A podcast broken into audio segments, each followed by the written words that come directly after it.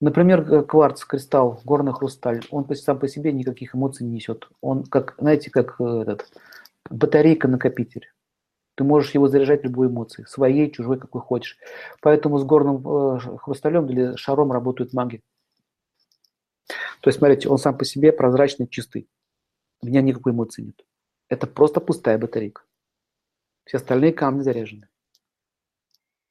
А этот камень специально создан для этого. Поэтому вы можете что? Можете его зарядить, загрузить.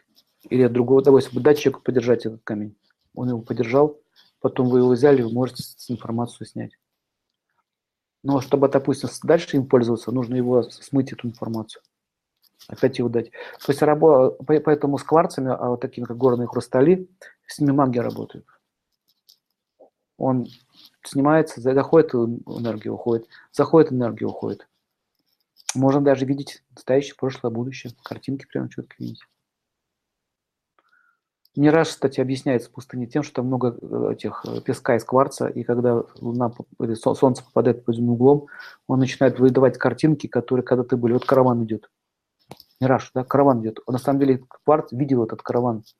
Он запечатлел себя в памяти и выдает картинку. Ну, кстати, экраны компьютера кварцевые. На кварц. Вот еще кварц носит себе информацию. Видите, он пустой а все остальные камни уже, уже заложены, они уже заряжены.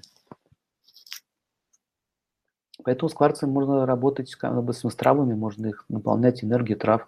Например, взять кварц, да, кварц, например, да, и перекачать туда энергию травы, розы. И кварц будет действовать как роза. Поэтому раньше, поэтому мудрецы на посохах держали кварцевые эти друзы. Они ходили по своим местам, набирали эту энергию. Очень интересно, камень очень.